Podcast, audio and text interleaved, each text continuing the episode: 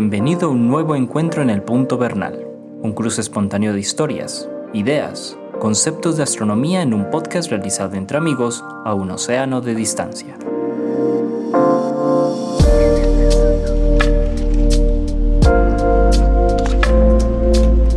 Hola Antonio, ¿cómo estás? Bien, Jorge, muchas gracias. ¿Tú cómo estás? Todo muy bien, hermano. Trabajando mucho. Oiga, hoy estamos, hoy estamos grabando a todos los que nos escuchan en un horario que no es el acostumbrado. Y entonces acabamos de salir ambos del, del, sueño. Sí, sí. en estos días veía, un, veía dormir uno de mis gatos, pero profundamente. Vos sabes que los gatos duermen, Sí. duermen muchísimo, muchísimo. Y pensaba yo en ese fenómeno tan, en el fenómeno tan raro que es el, el dormir. O sea, que Hombre.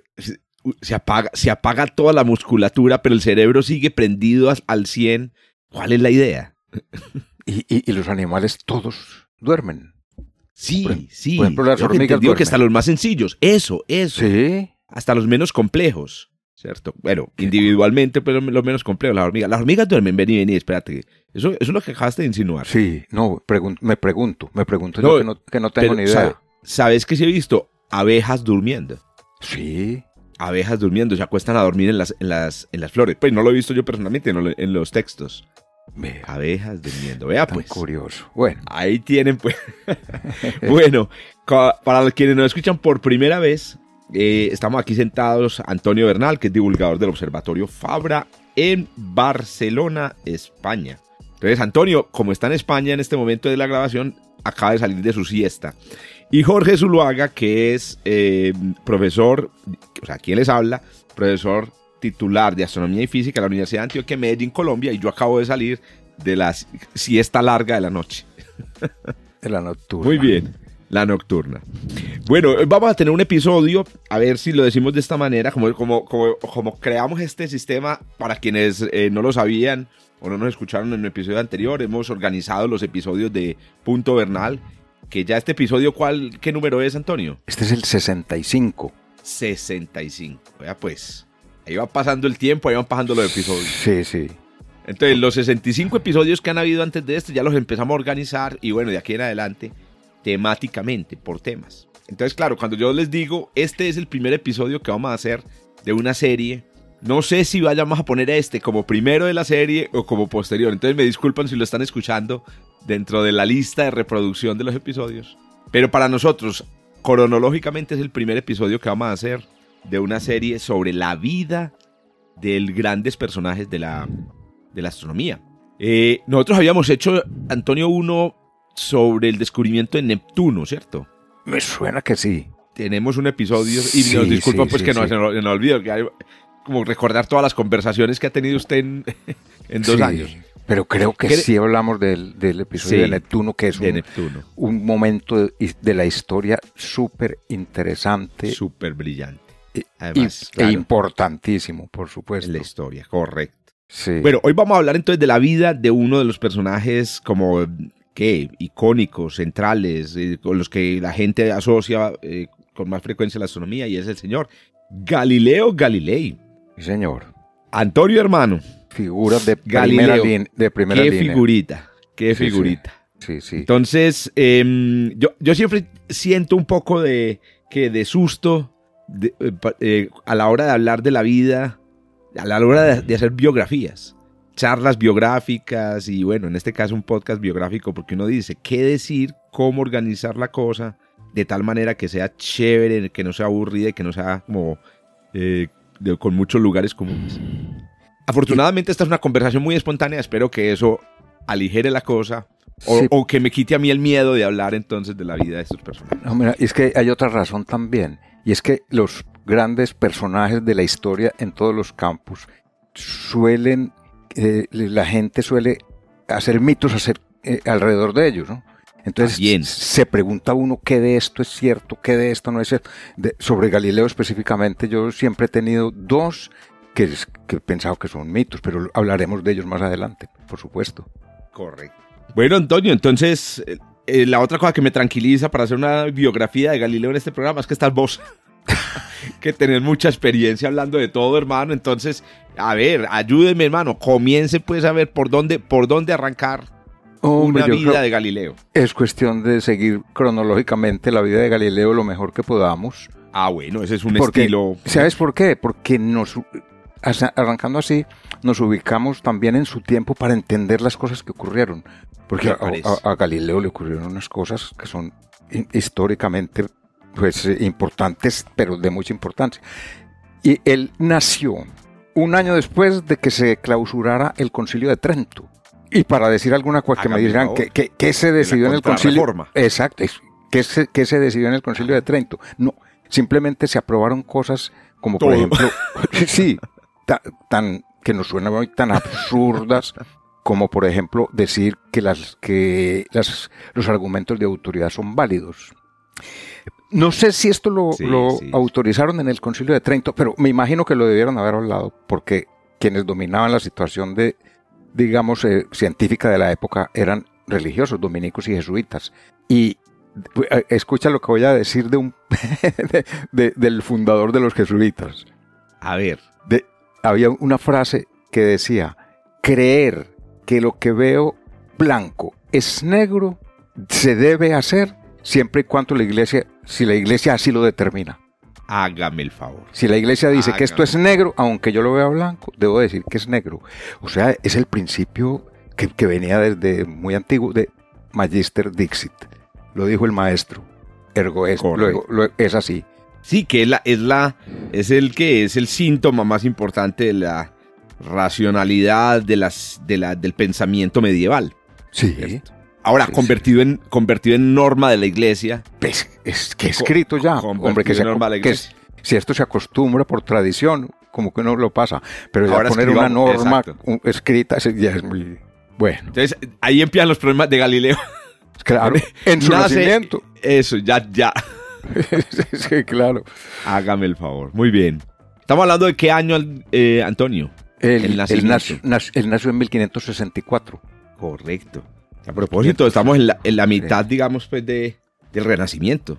Pues, en Sí. la mitad del Renacimiento, y- pensando pues que el Renacimiento comenzó como en los 1400 y ya se va volviendo en la Edad Moderna con él. Él es uno de los, de los autores o de los padres del pensamiento, digamos, eh, moderno en muchas áreas, en, en varias Sí, sí, áreas, porque por Galileo supuesto. yo aquí también anotaría un detalle, eh, y es que mm, siempre lo hemos asociado, bueno, siempre no, pues, pero digamos que la gente lo asocia mucho con la astronomía, por el telescopio, pues como vamos a hablar ahorita, pero también hay que decir que Galileo para la física fue central.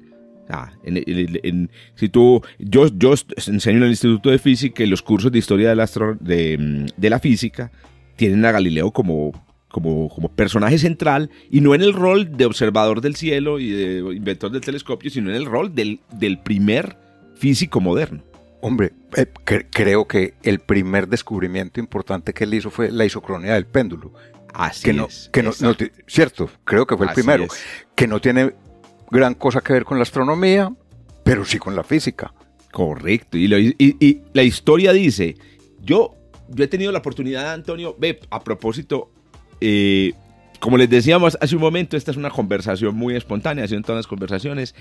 Eh, aprovechemos una cosa, eh, ya que lo mencionaste, y es para mencionar libritos, li- bibliografías buenas de Galileo.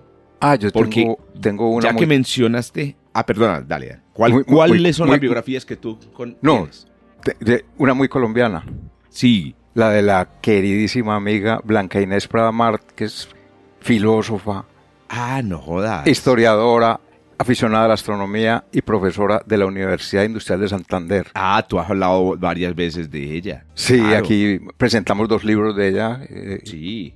y, y tiene una biografía de Galileo muy eh, centrada en su pensamiento filosófico. Muy, muy bien, muy bien. Qué nota. Sí. Yo he tenido la oportunidad de leer tres biografías de Galileo porque el personaje me interesa mucho, pero hay una que me encantó. Lamentablemente no la he encontrado en español. Eh, voy a, vamos a colocar estos títulos ahí en el, en el, eh, aquí en el texto del podcast, se lo van a encontrar. Pero es de David Wooton. Se llama Galileo, eh, observador de los, de los cielos. Esa me gustó mucho, pero repito, está, está en inglés. Pero es la que yo recomendaría leer. ¿Y, por qué la menciono en este, en este punto? Porque recuerdo mucho en esa biografía que David Wooton em, dice, hay una historia apócrifa sobre cómo Galileo descubrió la ley del isocronismo pendular. Él dice que la historia que, vamos a contar en un momento eh, es apócrifa. ¿Qué quiero decir? Que, ¿cierto? Que fue un poco construida por los biógrafos posteriores. El mismo Galileo con sus anécdotas dio a entender ese, ese descubrimiento. Entonces, eh, esa está en esa, en esa biografía. Y hay otra biografía, ya para cerrar pues, por, mi lado el capítulo de biografías, que es la biografía, yo no sé si tú has oído hablar, conoces a Tito Livio. Eh, Tito Livio. Es que Tito Livio, Tito Livio es un historiador griego, un historiador romano. Mario Livio. No, no. Ah, en absoluto, en absoluto. Mario Livio es un, es un físico eh, pues, eh, americano, tiene una biografía muy bonita, se la recomiendo, es hasta en español, que se llama Galileo y los negacionistas de la ciencia. Ah, muy bien. yo tengo una más también. A ver, dale. Mira, para las personas que no les gusta leer, digamos, la historia como biografía y cosas que se puede volver un poco pesada, pero sí novelada, pues hay una que es una maravilla, con un rigor tremendo y narra no solo Galileo, sino el el entorno de la época, todo lo que ocurrió desde Tycho Brahe, Kepler, que es la famosísima eh, que se llama Los Sonámbulos. Ah, Arthur por Arthur uh. sí. Extraordinaria la lectura, muy amena. ese libro es, es eso, es, tiene que leerse. Alguna vez tiene que leerse. Sí, sí, sí. Maravilloso. Muy bien, Antonio. Entonces, ¿cómo va tu, en tu orden, digamos, cronológico mental, ¿qué podemos decir? ¿Qué, qué, evento? Entonces ya mencionamos el, la fecha de nacimiento, el entorno en el que nació. ¿Qué evento podría, podríamos mencionar a continuación así como significativo? ¿Por qué Galileo pues, eh, em, em, empezó como científico? Él, él empezó estudiando medicina, porque el padre quería que fuera médico, pero se dedicó más bien a las matemáticas y, y allí empezó todo porque resultó que hubo alguien que lo vio y, como, como a los futbolistas que los ve una persona y dice, este tiene, lo descubren. tiene madera, lo descubren. Galileo fue descubierto y fue descubierto y entonces empezó a, ser profesor de universidad muy original, un profesor muy, muy especial. Correcto, Galileo, esa es una de las cosas que dicen todas las personas que han escrito biografías sobre él. Tenía una personalidad muy, muy, muy sui generis. No es la personalidad, digamos, eh, retraída, un poco como la, del genio característico, pues, como de la, de la historia, sino que era una persona que, que se buscaba sus oportunidades, que, que era activo y que, que, trataba de convencer a, las demás personas de lo, que, de lo que pensaba. O sea, yo lo vi, yo lo, yo lo pienso, Antonio, después de eh, leer y de y de, leer sobre él y de pensar sobre él, yo lo pienso a él como una especie, inclusive más de como empresario, un empresario del, del caso de la ciencia. Sí, señor. ¿En qué sentido empresario? no de vender, sino una persona de que, que está en una función activa de convencer a los demás. Sí, e incluso, incluso de vender. Yo en alguna parte leía que, sí, en pequeño, pero lo hacía, que tenía, como él era tan ingenioso y, y era lo que se dice un manitas, una persona que tiene una habilidad manual tremenda para hacer las cosas. Él tuvo una empresa en la que hacía instrumentos. Sí, señor. Instrumentos de lectura, de medida de científica. Yo no sé qué tipos de instrumentos, porque él fue inventor de varios instrumentos. no hay uno que es, ¿cómo es que se llama este? Que es una, una especie de termómetro. Sí, sí, sí, sí, sí, sí, él tiene. Claro. Él, inventó el, eh, sí, el, ¿cómo es que es? El, el, termoscopio, ¿no? Termoscopio. el termoscopio, exacto. Sí, señor, sí, señor. El termoscopio, que es un, es un instrumento que tú dices para medir, digamos, cambios en la temperatura. Y la balanza hidrostática. La balanza hidrostática. Pues nada más y nada menos que el telescopio refractor astronómico. Sí, sí, en cierto sentido, sí en cierto sentido. Y fue constructor de, de, telescopios, que eso me parece que también es muy importante mencionarlo. Pero hay una cosa. Sí, sí. Qué pena, Antonio. No, antes, de, antes de, que, de que abandonemos la infancia, un detalle que había mencionado, que quería mencionar es el papá. Siempre me ha impresionado mucho el papá de Galileo, porque mm, tú mencionaste pues que el papá de Galileo pues era eh, que lo, el que lo indujo pues a, a, a estudiar medicina, porque a, que a propósito era una carrera pues muy, muy, muy, muy normal en la época de una familia que no era de la, digamos, no era de la aristocracia y que sabía que sus hijos, la única manera pues de, de destacar pues era estudiando una, una disciplina que le trajera, que lo pusiera cerca a la aristocracia, ¿cierto? Y que le diera dinero, pues que hoy en día pues también todavía tenemos esa extraña idea de que los, to, todos los médicos ganan mucho dinero, cosa que lamentablemente, lamentablemente en nuestros países eh, donde domina pues cierta, cierta tendencia económica no es así.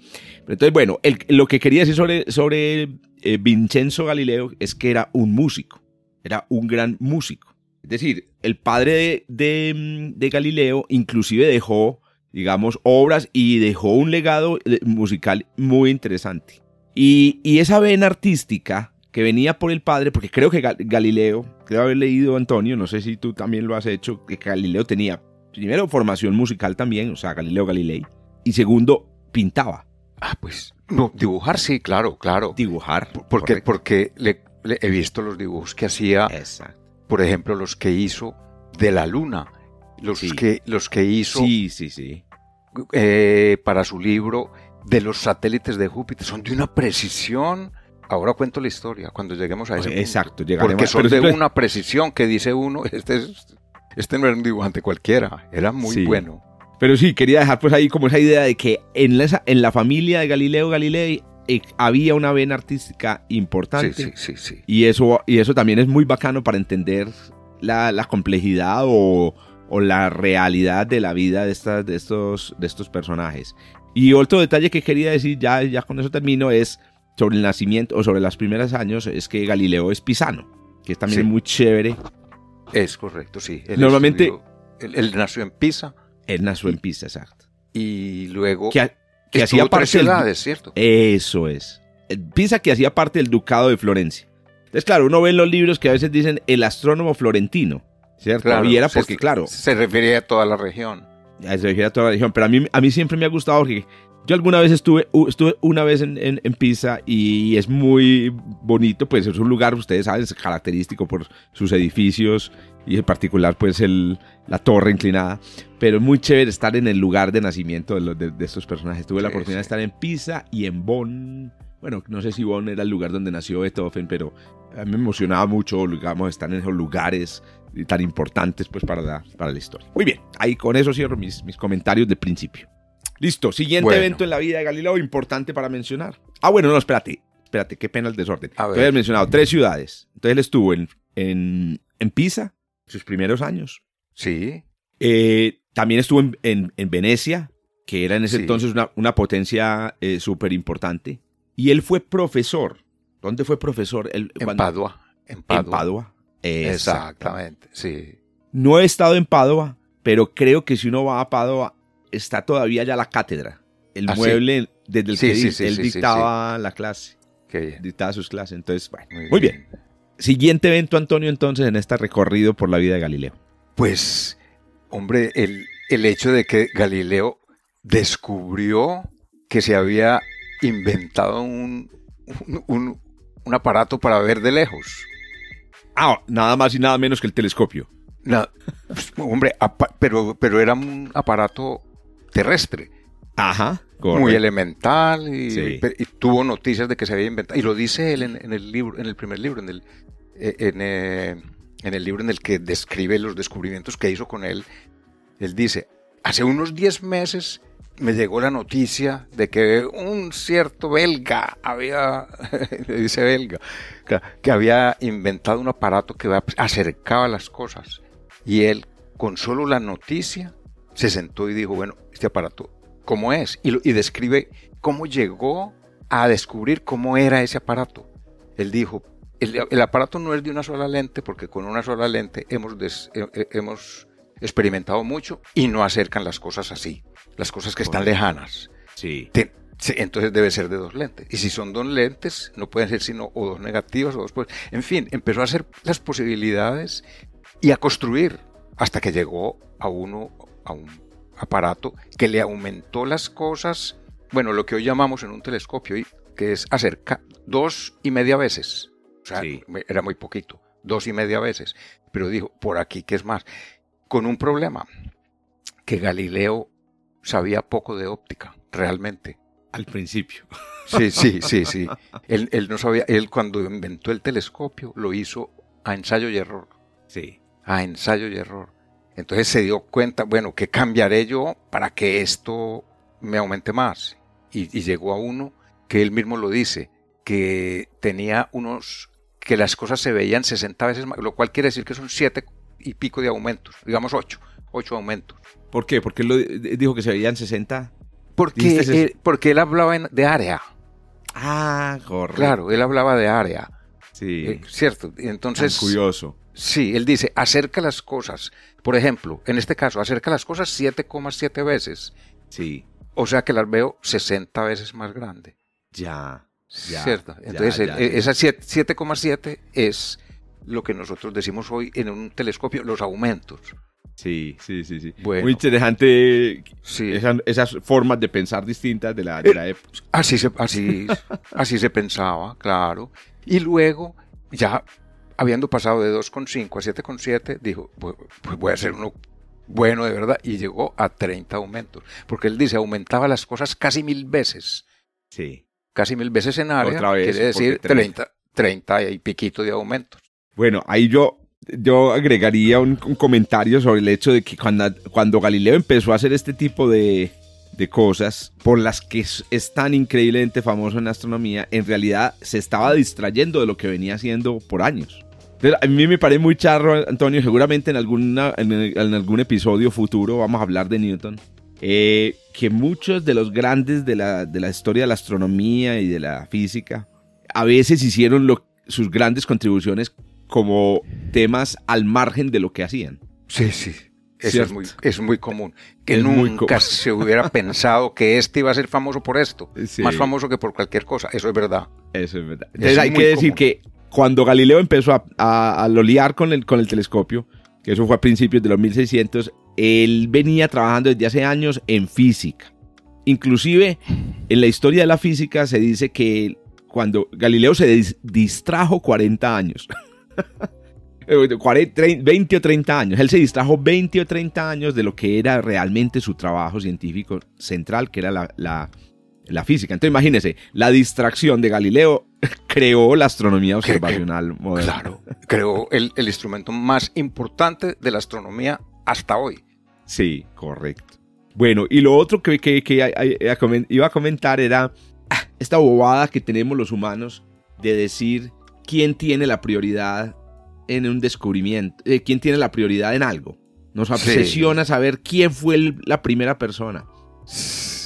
Yo me acuerdo mucho, Antonio, que cuando, cuando estaba en el colegio, hace más de 20 años, hice un, un trabajo sobre la invención del telescopio y eran las épocas en las que no había Wikipedia. Entonces le tocaba a uno irse para la biblioteca piloto y buscar en las enciclopedias. Y yo no sé si tú recuerdas, seguramente le recuerdas, la, la gran enciclopedia Espasa. Sí, por supuesto. Una enciclopedia gigante. era la, era la británica de los hispanohablantes, ¿cierto? Y me acuerdo que ahí en, en, el artículo del telescopio decían que el telescopio lo inventó un español. ah, ya hablaban de eso. Ya hablaban de que eh, había sido realmente un artesano español el que había inventado el telescopio. ¿Tú sabes de esa historia? Sí, por supuesto. Es que esa historia apareció. Lo que pasa es que se me escapa el nombre del señor en este momento, pero era una familia de Girona. Ah, no jodas. Era una familia de Girona. Mira, eh, resulta que eh, una, una, revista de historia británica publicó hace unos 10 años un artículo sobre la invención del telescopio en Girona. En 1590 por esos lados. Hágame el favor. Por los 1590. Sí. Entonces, esto no era un. Ella era una, era una familia de ópticos.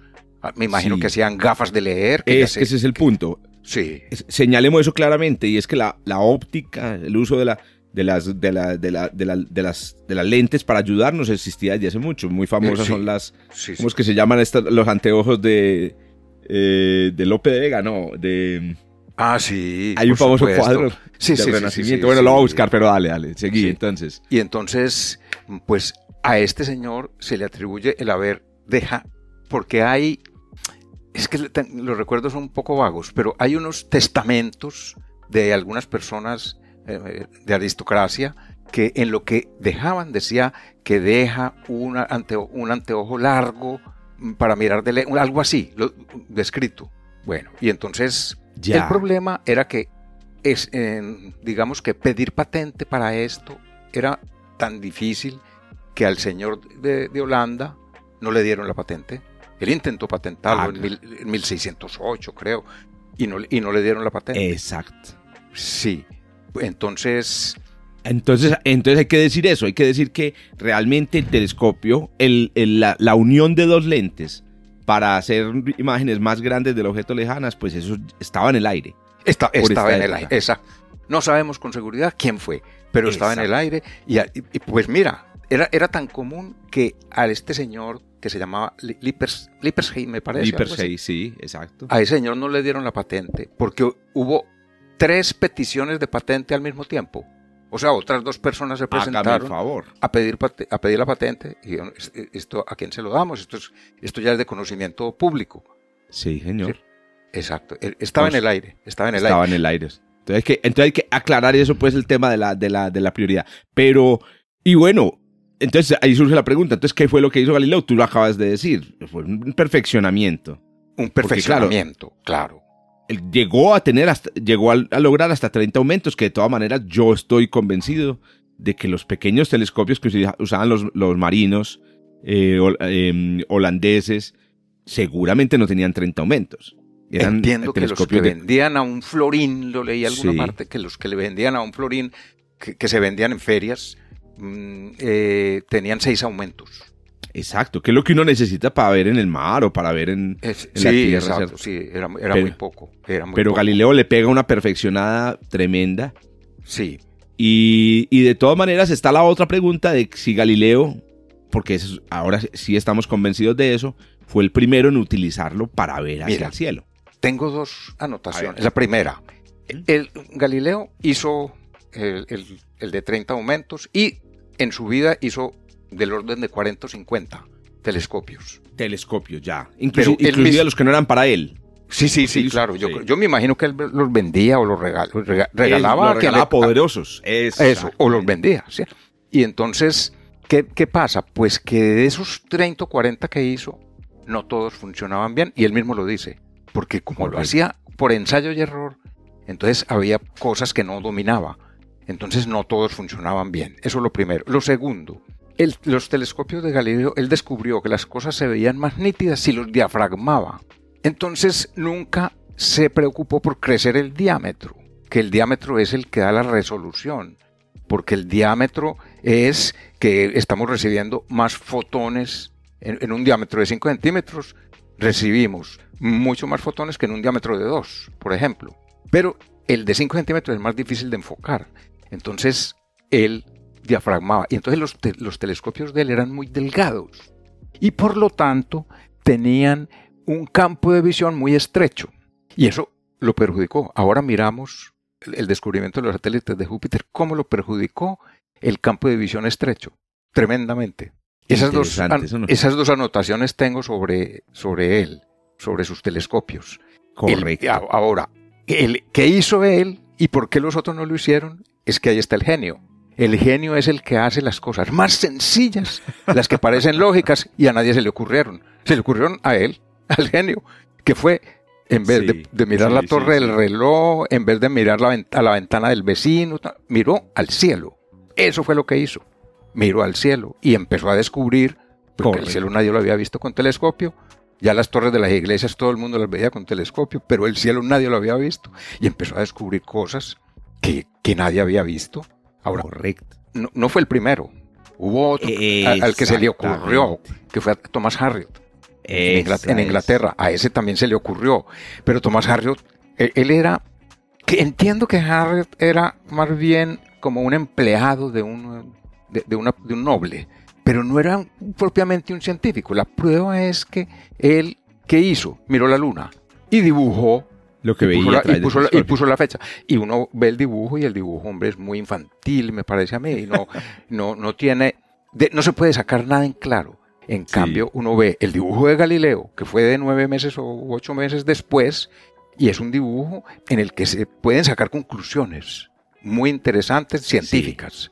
¿Cierto? Se puede analizar. Sí. El otro no tiene mucho análisis. Simplemente pintó los dibujos de lo que vio, sin, sin mucho, digamos, talento para Correcto. dibujar. Esa No, es una, una clave. Una clave. Sí, y aquí hay sí. que decir eso: que el papel que jugó la habilidad artística de Galileo Total.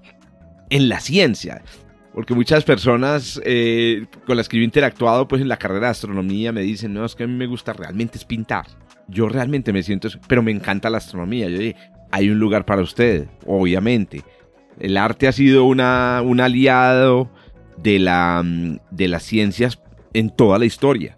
¿Cierto? En la botánica, en la, en la anatomía, en la, ¿cierto? Donde hay una persona que tenga habilidades artísticas, tenemos posibilidad, sobre todo antes de la fotografía teníamos posibilidad Sí, de sí. registrar con, con fi- fidelidad la realidad, que es lo que se hace muchas veces la ciencia. Claro que antes de la fotografía era casi una sine qua non. No, es decir, si no es buen dibujante, no podrá ser buena. Casi, casi.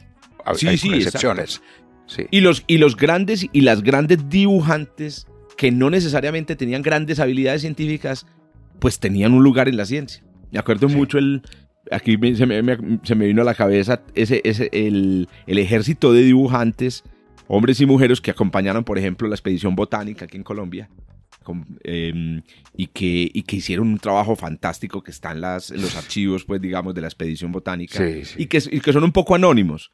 Son anónimos porque solamente quedó, digamos, eh, el nombre de José Celestino Mutis, que fue un grande, eh, el nombre de Humboldt, que pues no estuvo en la expedición botánica, pero pasó por acá, el nombre de eh, Francisco José de Caldas, pero detrás de él, de ellos, había un, un montón de artistas. Sí. Pero que quede en el acta. Y a mí me parece increíble de todas maneras, Antonio.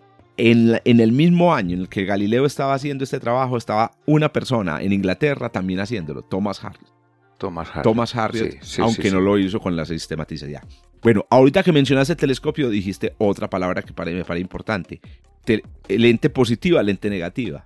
Expliquemos ese detalle sobre el telescopio de Galileo. Ah, ah, él lo describe muy bien. A ver, Eh, cuan- cuan- cu- mira, la, la descripción que hay en el libro, el Sidereus, el- el- el- la Gaceta Sideral, es impresionante. Ese libro es otro que hay que leerlo. Por, no por lo agradable, porque no es novelado, pero es que son las descripciones de lo que Galileo va haciendo. Y entonces él dice, me procuré un tubo de plomo. Oiga, pues ya el telescopio era con un tubo de plomo, que en ese tiempo las tuberías de desagüe se hacían de plomo, incluso las de acueducto se hacían de plomo. Entonces había tubos. de- Me procuré un tubo de plomo. Y entonces él va diciendo que puso en el frente una lente positiva que consistía en que tenía una cara plana y la otra era convexa, en forma de, eh, lo digo, de esfera. Era esférica convexa. Y en el lado opuesto puso una que tenía una cara plana y la otra esférica pero cóncava, con esfericidad hacia adentro y la otra con esfericidad hacia afuera. O sea que la, la- una de ellas, la esfericidad hacia afuera, era más gorda en el centro que en los lados. Sí. En cambio, la otra era más gorda en, el, en los lados que en el centro. Esas son la positiva y la negativa. Claro. Y con, e- y con eso alcanzó para a hacernos ver... una idea, Sí, sí. para hacernos una idea de la forma o de qué es lo que las lupas son lentes positivas, es decir, que son más gruesas en el centro que Más en los gruesas. bordes. eh, eh, sí, en sí, cambio, sí. en cambio, el fondo de las botellas, nosotros aquí lo llamamos culo de botella. Sí. eh, el fondo de las botellas es un vidrio que es más grueso en los en, la- en los bordes que en el fondo. que en el fo- exactamente. Las personas que sufren que sufren eh, miopía tienen, o sea, pero una miopía fuerte, tienen gafas que son negativas. Ah, ¿cierto? Que son negativas. Entonces, claro, son las personas a las que uno les ve los ojitos chiquitos a través de las gafas. Entonces uno les dice que tienen gafas de culo de botella. Entonces, ah, esas son sí, gafas sí, negativas. Las que sufrimos hipermetropía, bueno, y las que sufren hipermetropía, pero es, es severa, tienen gafas positivas. Entonces los ojos se les ven grandotes y la gafa es, es una, es unas- son unas gafas gruesas en el centro. Entonces, Galileo, con tu descripción, la descripción de él, tiene una gafa eh, como, como como la del como lupa en la en, por donde entra la luz y como culo de botella por donde se ve. Por donde se mira, exactamente. esa es la idea. Ese fue el, aparato. Hagamos otra anotación importante sobre la vida de Galileo. Un gran escritor. Sí. Un gran escritor. Sí, mira, su libro, no lo, él, los últimos libros los hizo en idioma vernáculo, en, idioma no latín. El latín era el, idioma científico de la época. Este libro, El mensajero sideral, lo escribió en un latín, digamos, renacentista. Lo escribió en latín, pero es un libro muy claro muy amén, no, no, no, tiene lenguaje científico de esos que son difíciles de, captar, no, este era como escrito para la gente, parecía escrito para la gente, describe las cosas muy bien. Sí, que yo considero a Galileo el primero tal vez, pero aquí podrían pues digamos las, las, las personas que saben más de historia pues inmediatamente, el primer grande de la historia de la ciencia en ser un gran divulgador. Sí, eso es cierto. Yo diría, porque es que yo, yo eh, me pongo a pensar en, en, los grandes, por ejemplo, de la antigüedad, que, fueron filósofos, etcétera, y yo no los veía ellos en función de, de, divulgar para el gran público, sino, por ejemplo, pensemos en los diálogos de Platón. Los diálogos de Platón estaban dirigidos a sus discípulos, y traían discusiones muy profundas, eran libros muy extensos, y, pero, pero Galileo, esa, con, con, este librito, quería que la gente se enterara. Además, esa, esa idea que eh, lo mencionas, decidir escribir Ah, bueno, el, el, el Sidereus Nuncius que lo, escribió en latín, pero, mm, pero después decidir escribir en la lengua que todo el mundo podía ah, leer, eso me parece. Exactamente. Mira, y por ejemplo, el, los, diálogos sobre los dos grandes sistemas del mundo, que, que es de 1632. El, el Sidereus Nuncius es de 1610. Este otro es de 1632. Y es escrito de una manera tan agradable que uno se, se engancha con el libro. Exacto. A pesar de que tiene, pues, la, claro, no tenemos el lenguaje de hoy, sino que está escrito en el lenguaje. Eh, por ejemplo, los números se presentan muy fraccionarios, que son muy difíciles de, captar, y en fin. Pero es un, está escrito de manera muy agradable, porque es una conversación como la que tenemos nosotros. El libro, es, el libro es un diálogo entre tres personas que están hablando sobre él y el otro le dice, no, eso no puede ser así porque no, sí, mira que sí por esto y por esto. Muy interesantes. Muy interesante. Eh, era un divulgador, indudablemente. Un divulgador. Mencionemos ya de pasada, pues ya que pasamos por aquí, sobre todo porque es que a veces se nos, van quedan, se nos quedan temas al final del programa, entonces yo diría los grandes, los cuatro grandes libros de Galileo. Digo cuatro porque él escribió pues otros, que son entonces El mensajero de las estrellas o el del Sidereo Nuncius. Sí. Eh, también estaba El ensayador o, o el Sayatore, Sayatore, sí. Y el Sayatore, que es un libro también pequeño y es básicamente eh, trata sobre la polémica de la naturaleza de los cometas. Es menos popular, pero también es una... Hay, eh, Sabes que en el Sayatore, por ejemplo, eh, se, se, nota al Galileo, ¿cómo se dice? El, Galileo que debate, el que el debate, el, ¿cómo, ¿cómo llamarlo? El Galileo que se enfrenta a otras, porque es una respuesta a una sí, Sí, sí. Ajá. Eh, entonces nota uno la personalidad eh, virulenta, la virulencia del fuerte. Sí, sí, bueno, después tenemos, y lo la vilacheta. la vilacheta, interesante. Sí. Eh, el diálogo, los, diálogos, que, ese es extenso, ese es bastante extenso. Bastante extenso, pero inclusive para quienes estudien ciencias y les guste no sé, conocer cómo estaban los debates de las ciencias y la astronomía de esa época, ese es el libro. Y también está escrito en un lenguaje agible. Sí, diálogos, se llama Diálogos eh, acerca de dos de los dos grandes sistemas del mundo. El copernicano y el tolemaico. Y el tolemaico. Sí. Y el último que era el libro, es el libro de, de física, gran libro de física de Galileo, que es Los discursos y las demostraciones matemáticas relacionadas con dos ciencias. Esa es la grande, el, gran, la gran discusión entre Aristóteles y la, y la nueva física. Bueno, esos son los, los. Mira que tú le agregaste entonces uno, entonces los grandes cinco textos de Galileo. Muy bien, vamos para adelante.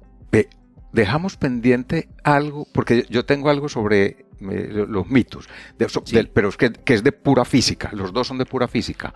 Uno es sobre que él eh, descubrió la isocronía del péndulo ah, mirando una, una lámpara que se movía y tal. Y yo, me, yo no me imagino a, a, Galileo descubriendo eso en una lámpara, yo lo me imagino experimentando. Él era un experimentador nato, me lo imagino experimentando. Y eso, yo también en alguna parte leí que eso era una, digamos, leyenda. Y, y lo creo, lo creo porque él era un experimentador. Pero hay otra leyenda. A ver. Dice que él, para demostrar, porque él estudió la caída de los cuerpos de una manera muy original.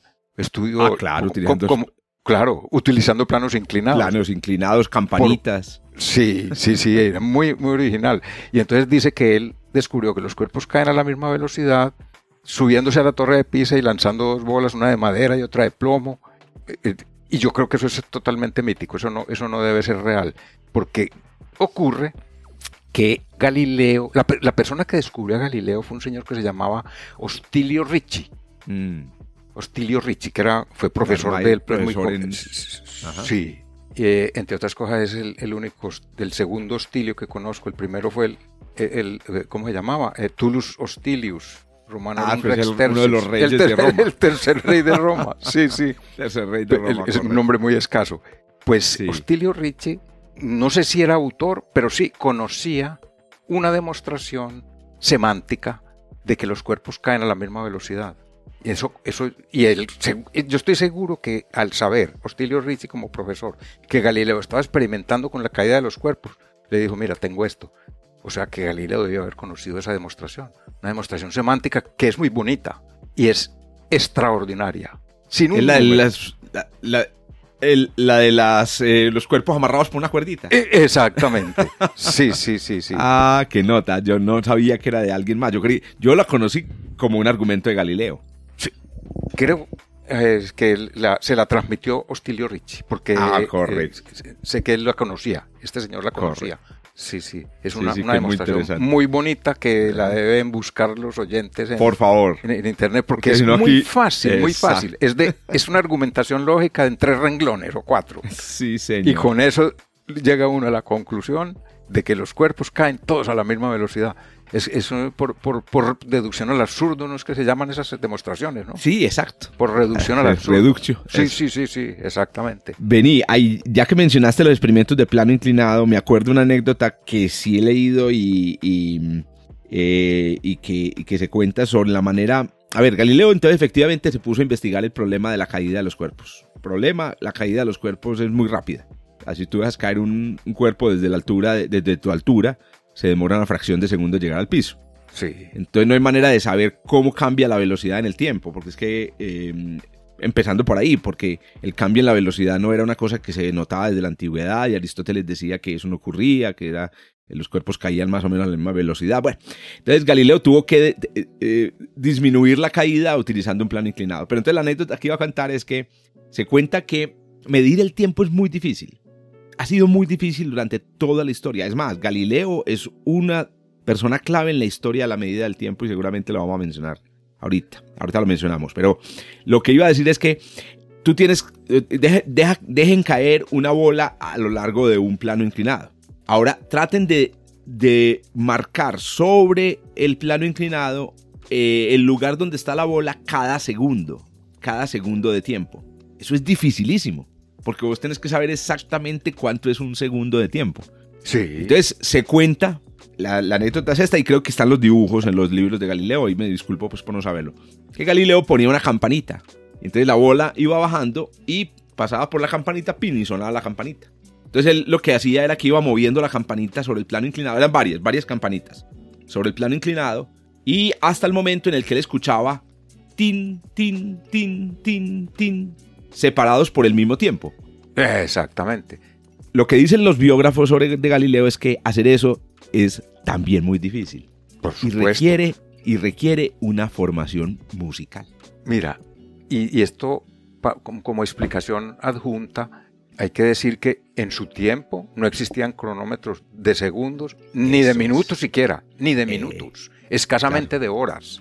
Pero no, vos tenías clepsidras o tenías relojes de sol. Pero no había forma de medir, ni- ni- muy difícil, medir minutos. Y, esto, y eso estaba, y estaba hablando que esto ocurre en, en- en- en segundos o fracciones de segundo. E- Exacto. Incluso se dice que él medía la digamos, la frecuencia de los péndulos con las pulsaciones del corazón. Exacto. ¿Has, has oído esa, Es claro. esa anécdota? Ve, hemos, le hemos dado vuelta a la, a la anécdota apócri- apócrifa, entonces contémosla. Decían los biógrafos eh, eh, apócrifamente que Galileo una vez, teniendo creo que como 17 o 19 años, estaba en una misa en el baptisterio de allá de Pisa, que es el hermo- la hermosa iglesia que hay al lado de la... del- de la que, hay, que hay que entrar a esa iglesia. Porque, entonces ya cuando vayan a conocer, o si ya la conocen, vuelvan a Pisa. Entonces ven la torre del campanario, que es la que está inclinada, pero métanse al baptisterio, porque resulta, Antonio, no sé si lo sabes, que adentro reconstruyeron la lámpara. Ah, que cuenta la, la historia que Galileo utilizó. Entonces, Galileo, est- estando en la misa, Galileo, pues aquí también hay que mencionar este detalle, era eh, un italiano y como italiano era un profundo católico, ¿cierto? Un católico sí, sí. que respetaba, pues, digamos, eh, los sacramentos y iba a la iglesia, etc. Entonces, pero cuentan que él se distrajo en la juventud, vio la lámpara del, del, del, del baptisterio que se movía con el viento y descubrió, y lo hizo, dice la historia apócrifa, con su, con su pulso, mientras estaba en misa, descubrió que la, el tiempo que se demoraba la lámpara en completar un periodo era el mismo, no importaba que la lámpara estuviera sacudida por mucho viento o que estuviera casi frenada, que esa es la ley del isocronismo pendular. El Sí. Los péndulos se demoran lo mismo, si oscilan mucho o si oscilan poquito, si es el mismo péndulo, si el péndulo tiene la misma sí, longitud. depende solo de la longitud. Depende solo de Sí, la longitud. Pero es definitivo que lo que sí está claro y está en sus libros es que sí, él sí hizo muchos experimentos con péndulos. Muchos. Inclusive Galileo, ya en los últimos años de su vida, inventó el mecanismo clave de los relojes de péndulo. Sí, el escape, El escape de Galileo. Esa. el escape. Que después fue utilizado por el verdadero, pues, que inventor. Inventor de. Que, exacto, que es Huygens. Sí, sí. Y hay que tener en cuenta una cosa, esa invención de los 1600, que fue el reloj de péndulo, pues fue la que nos permitió, como tú lo decías hace un momento, ya por fin medir minutos y segundos.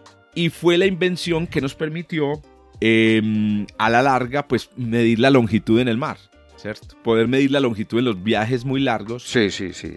Por Y hasta donde tengo entendido, eh, los relojes de péndulo midieron el tiempo casi por 300 años.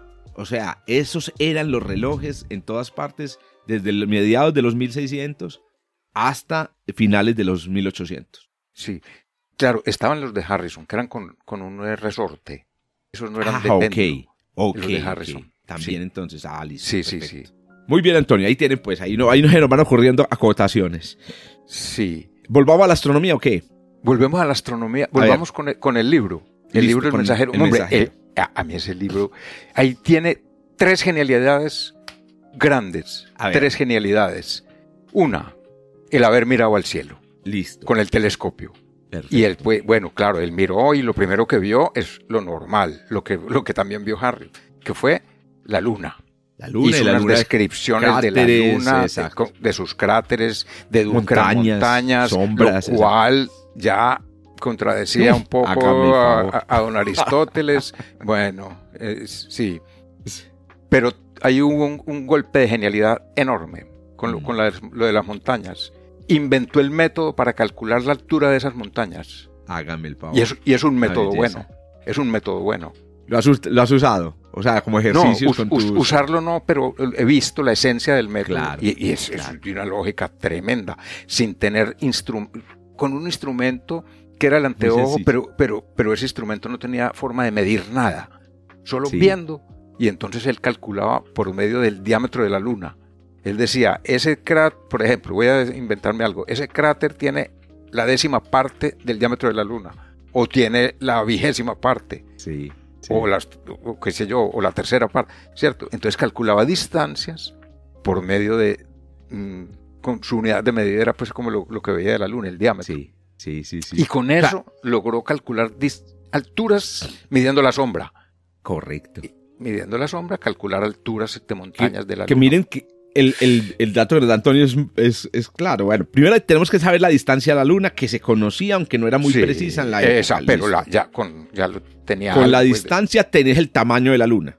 sí. O sea, ya Galileo sabía que la luna tenía más o menos un diámetro de 3.000 3.000 kilómetros. Pues, y puede que creyera que fueran 5.000, pero ya con eso. Entonces, con el, con, los, con el tamaño de un cráter, ya sabes que el cráter mide 100, 200 kilómetros. Entonces tú ves la sombra dentro del cráter y dices, la sombra del cráter es de un décimo del cráter. Entonces tú dices, tenemos una sombra de 10 kilómetros. ¿Sabes cuál es la parte que a mí me pareció más ingeniosa? Sí. Ahora tenés que transportarte a la luna y pensar en ese cráter, a qué altura sobre el horizonte se ve el sol. está el sol para poder arrojar esta sombra. Es, entonces, el, vos te vas para allá y decís, claro, como está, por ejemplo, si, si estás cerca al, al, terminador, ¿cierto? Que es donde pasa de la luz a la sombra en la luna, estás cerca de las 6 de la tarde. Entonces tú puedes, eso, te puedes imaginarte el ángulo, exacto.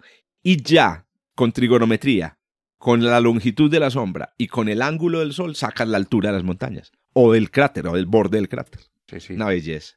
Una, una, belleza. Incluso En, en, su tiempo fue tan espectacular que en su tiempo lo rechazaron porque me dio una, una montaña y dijo que, no me acuerdo, creo que el valor fue de 6.000 kilómetros, dijo que tenía 6.000 mil metros de altura. Eso, 6 kilómetros. 6 kilómetros, 6.000 metros de altura.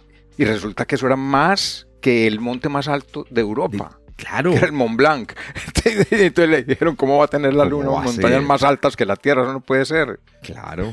Y hay que decir que efectivamente en la Luna, por tener menos gravedad, pueden darse montañas más altas. Los Apeninos lunares creo que tienen más, que los Apeninos italianos. Hay un cráter que se llama el cráter Newton que tiene las paredes de 8 kilómetros de profundidad. ¡Ay, hijo el diablo! Eso no me la sabía. Sí, sí, sí. es más profundo que el... o sea, los bordes son más altos que el, que el Himalaya. Es casi, casi, más alto que el Himalaya.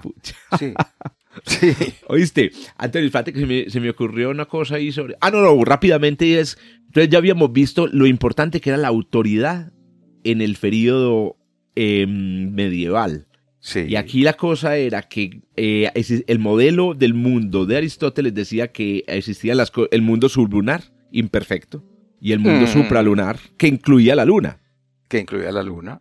Eso lo dijo Aristóteles, lo dijo, me imagino como una reflexión muy de pasada, muy... No, tampoco de pasada, no voy a exagerar, pues yo no conozco toda la, obra de Aristóteles, pero sí lo estableció. El problema fue que en la, Edad Media se tomó eso como la verdad. Dogma.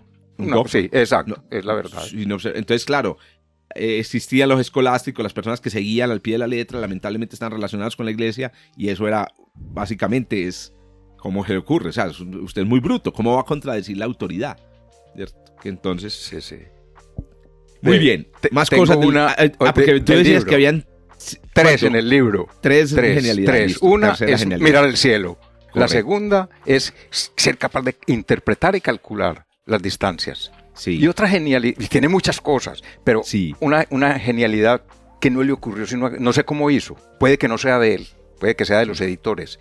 Imagínate que el libro, el Sidereus Nuncius, tiene observaciones de los satélites de Júpiter hasta el día 2, a ver si no me estoy haciendo de memoria, hasta el día 2 de marzo de 1610. Y el libro salió de la imprenta el 13 de marzo hágame el favor. eso, eso, es que eso es difícil incluso hoy, que se hacen por, por ordenador, por computador.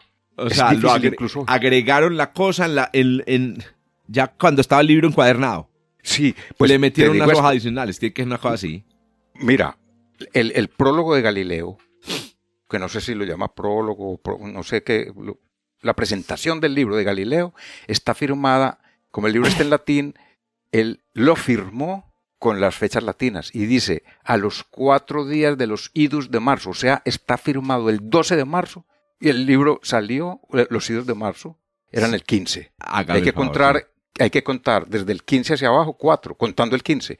15, 14, 13 y 12. Está firmado el 12 de marzo y el libro salió el 13. Hombre, ¿cómo hacen un, un libro que, porque es que hay que pensar los métodos que tenían. Las letras se ponían, eran de madera, las letras, y se ponían una a una una a una, letra de por madera. letra. Ah, ¿Y de, qué más, los ¿de qué más eran? Yo creo que era de madera. Yo creo que era metálico.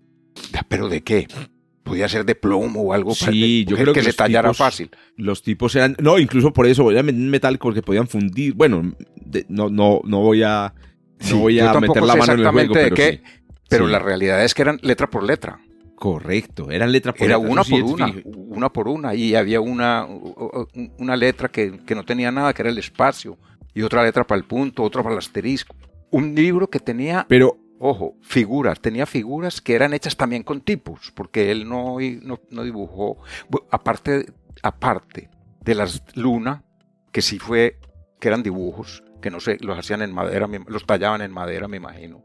Tenía los dibujos, de, los dibujos de los satélites de Júpiter eran tipos, eh, ¿cómo, ¿cómo lo llamamos? Alfanuméricos. sí. Entonces, por ejemplo, Ah, el- ya, por eso quedó el nombre con, sí. con letras. claro, cada satélite era un asterisco. Sí, Eh, mm, Júpiter propiamente era la O mayúscula. sí. Algo así, cosas de esas. Y están ubicados con una precisión tan grande que dice uno. Entonces a mí me parece es una obra, pues Otra porque genialidad. deb- él- él debió haber movido eso.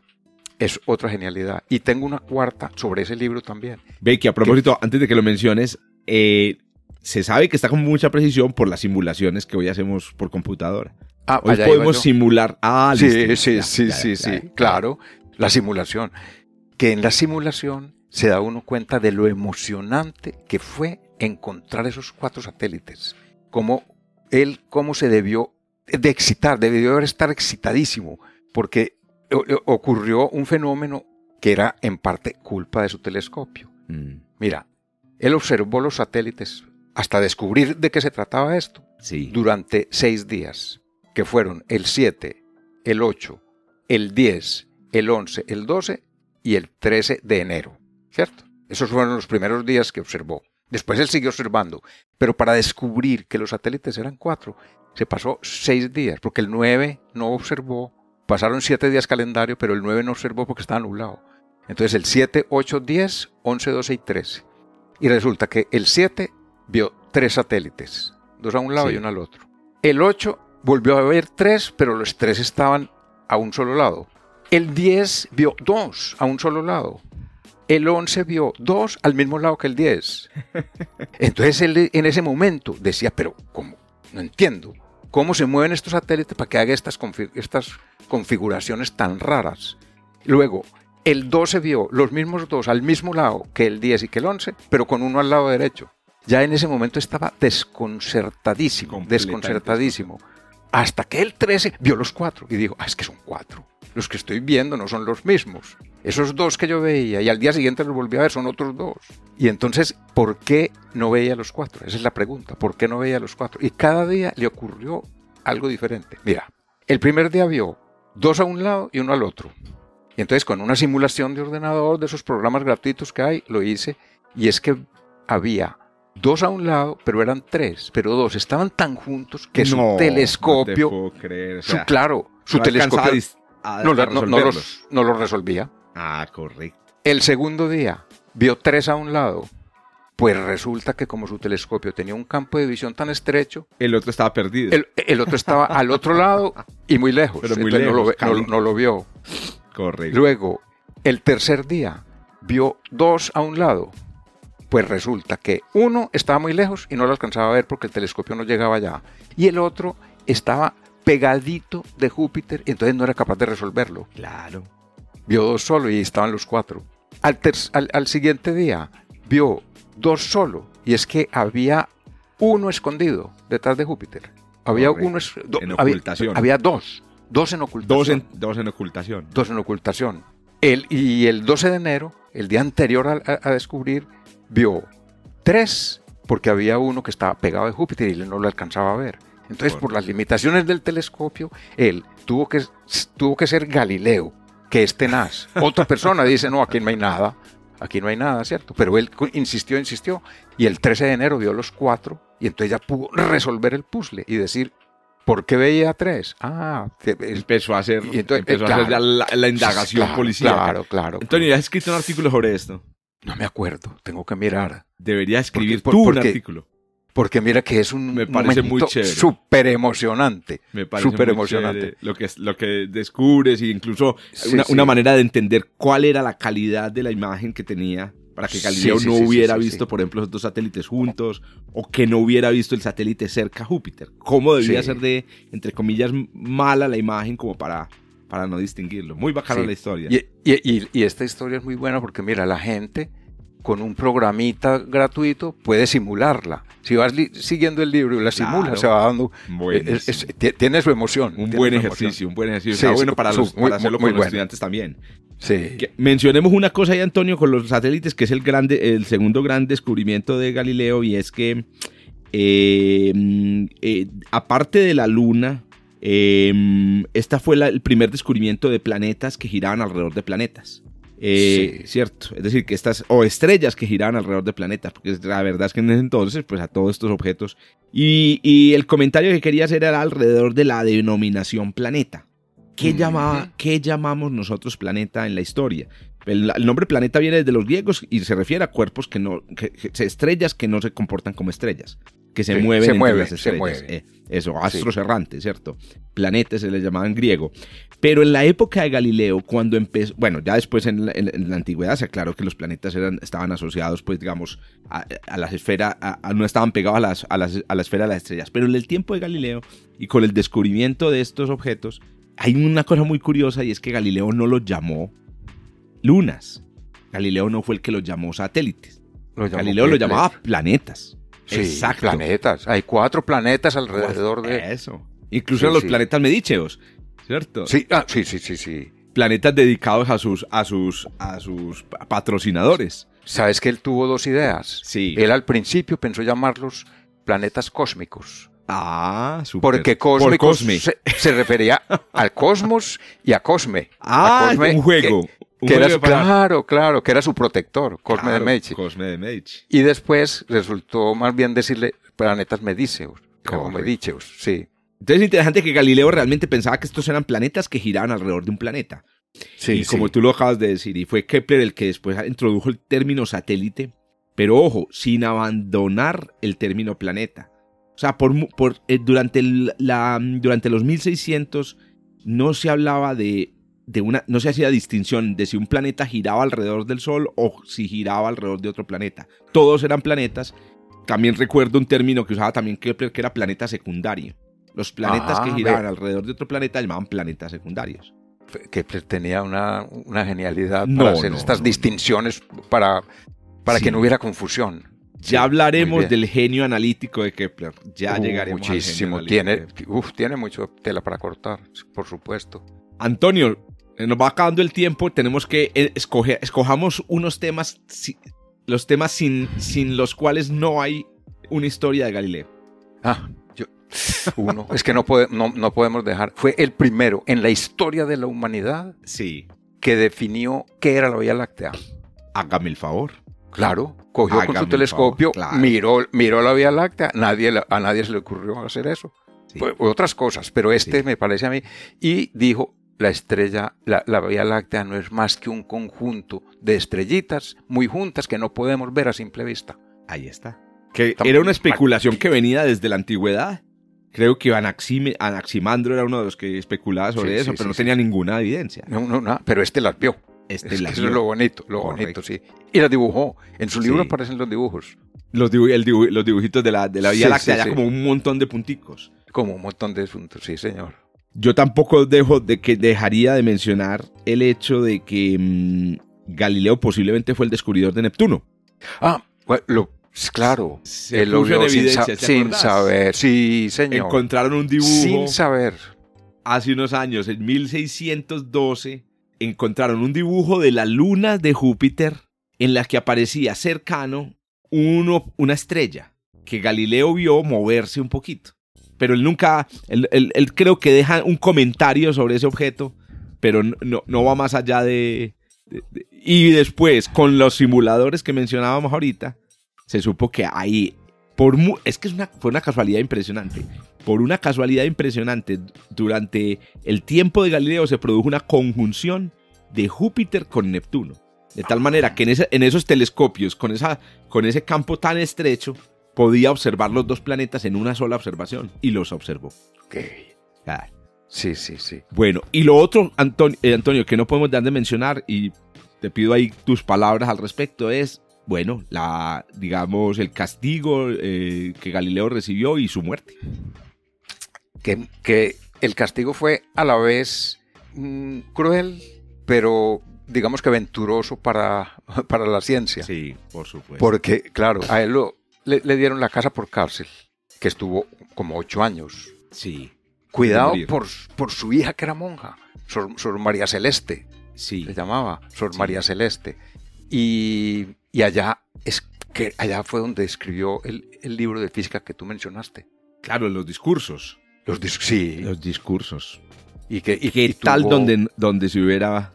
Donde Ah, imagínate. muerto. No, no, Sí, donde se hubiera sí. muerto nos perderíamos de esa obra justamente Sí, sí, sí, sí. esencial. Acompañado por Torricelli y Esa por es la otra. Esa es la otra. Realmente.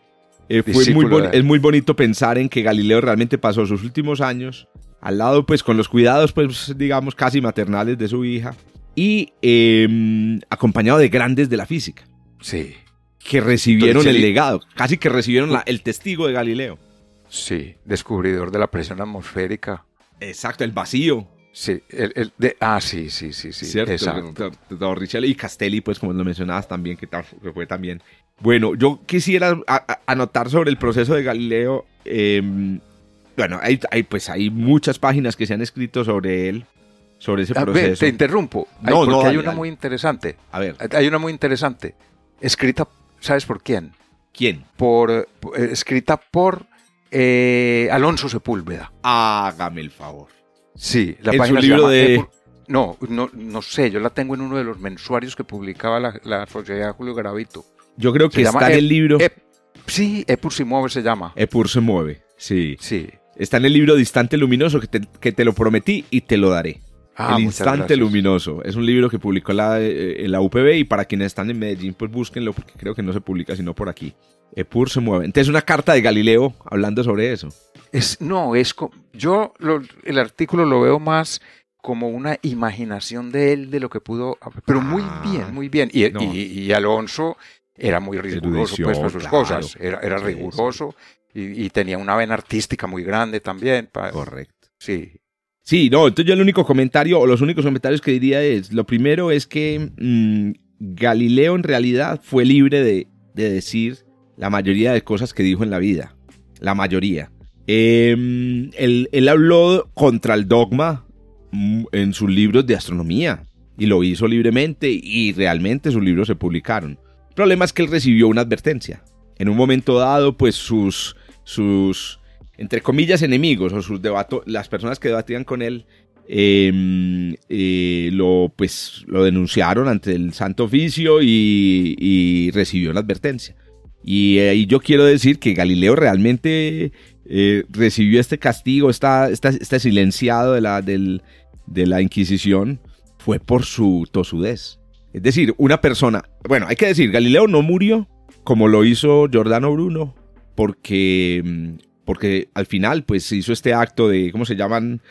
Eh, cuando él, él, pues, él niega toda la doctrina copernicana, dice, no, eso pues yo la enseño, pero como matemática, no voy a volver a hablar de ella, que lo hizo en, la, en una iglesia que también es un lugar muy bonito de visitar, que es Santa María de Minerva en, en Roma.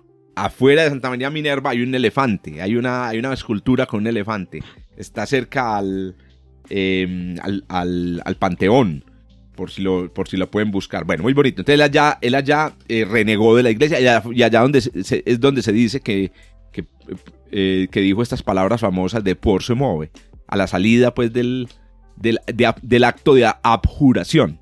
sí, el sí, acto de sí. abjuración dijo Epur se mueve, que esto es en florentino, y, y en, en- en- en- en la lengua antigua, pues digamos, de Italia. Y eh, se sabe pues que fue una cosa pues medio inventada también por biógrafos posteriores. Sí, sí, sí, ese es otro de los mitos que hay Eh, alrededor de él. otros sí. los mitos. Pero redondeo Sí, mi no. idea diciendo a Galileo, bueno, Galileo no murió porque abjuró. Por ejemplo, que no hizo Giordano Bruno en 1600, no abjuró y lo quemaron. Pero también eh, Galileo pudo haberse salvado de todo si hubiera sido menos ácido y menos incisivo con sus, con sus libros y sus cartas en 1615. O sea, Galileo tuvo la oportunidad de haber pasado los últimos 15 o 20 años de su vida como un productivo autor de astronomía y de física si no hubiera ah, metido la- la- Es- el, el dedo en la llaga de la iglesia. Pues mira, Sí. Como, como remate, es que la acidez de Galileo se ve en el libro, en, en el libro de las que ya mencionamos, de, del diálogo, los diálogos. De los diálogos. En el que pone a dos señores que están discutiendo sobre, la, sobre los... Y a un tercero que es un tonto. porque, porque, el mero nombre ya es el Simplicio. Eh, sí, y resulta que dice unas cosas que alguien se, se dio cuenta y, y dijo, está hablando del Papa. Claro. Entonces le dijeron al Papa, que era amigo de Galileo, Sí. es que lo está ridiculizando, a- a- es a usted, aquí. Y entonces, así era Galileo. Claro. Sí, el, Sí, el- el famoso Simplicio. Simplicio, Salviati y Sagredo. Y Sagredo. Sí. Pero le pone Salviati al, al bu- al inteligente. Simplicio, muy interesante. Y Sagredo, que es el, que es el juez, Ne- digamos, entre comillas. es un neutral, neutral, que neutral. no, que, que lo que quería era saber la verdad, no Sí. más. Ese libro Sí, sí, es muy sí. bonito leerlo porque es, es- es- fue un estilo literario muy propio del Renacimiento los- y de la Edad Media, los diálogos. Que era dos personas hablando y es muy bacano porque es, es un estilo que poco se ha perdido. ¿Sabes dónde lo, lo vi yo la última vez? En, un- en el libro La partícula divina de León Lederman, que también se lo recomiendo. Él tiene un diálogo entre Demócrito eh, de Abdera, que es el, el del atomismo, Sí. y, y un físico moderno, y ese delicioso. O sea, la conversación Ve, es- es, deliciosa. Original, Para que lo busquen, el, la partícula divina. Bueno, una, una última anécdota. ¿Por qué las- la hija de Galileo era monja? Ajá, sí, ga- eso es una crueldad de la época. Bueno, normal en su época, porque Galileo nunca se casó, tuvo tres hijos, Claro. dos, dos, dos mujeres y un hombre. Al hombre lo legitimó Sí, y a ellas no, sino que las mandó para el convento.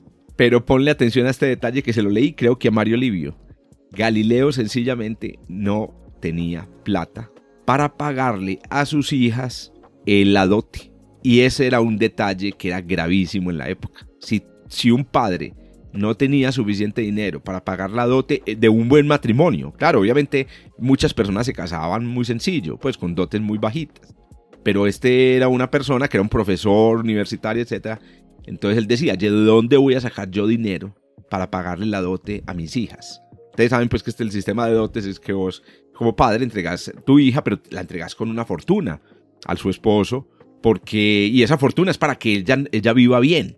Y si hay divorcio, el, el- el esposo tenía que devolver la dote. Pues Galileo, cuenta Mario Livio, o no recuerdo si fue Mario Livio eh, o David Button, Galileo simplemente tuvo siempre algunos problemas de dinero.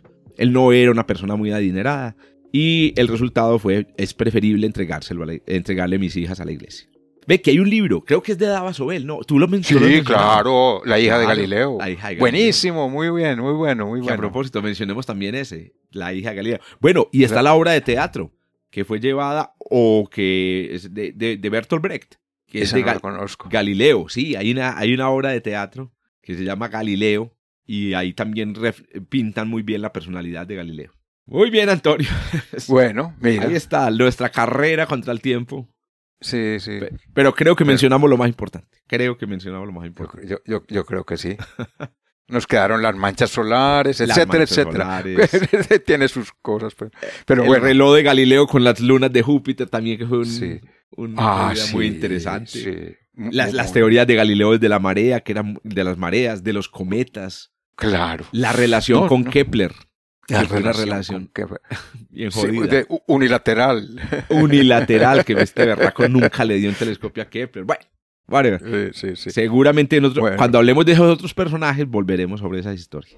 Sí, probablemente. Muy bien. Muy bien, Antonio, un placer. Bueno, Nos Jorge, conversamos en ocho días entonces. Por supuesto, en una semana estamos aquí. Listo pues. Chao, chao. Hasta luego. Chao. Chao, chao.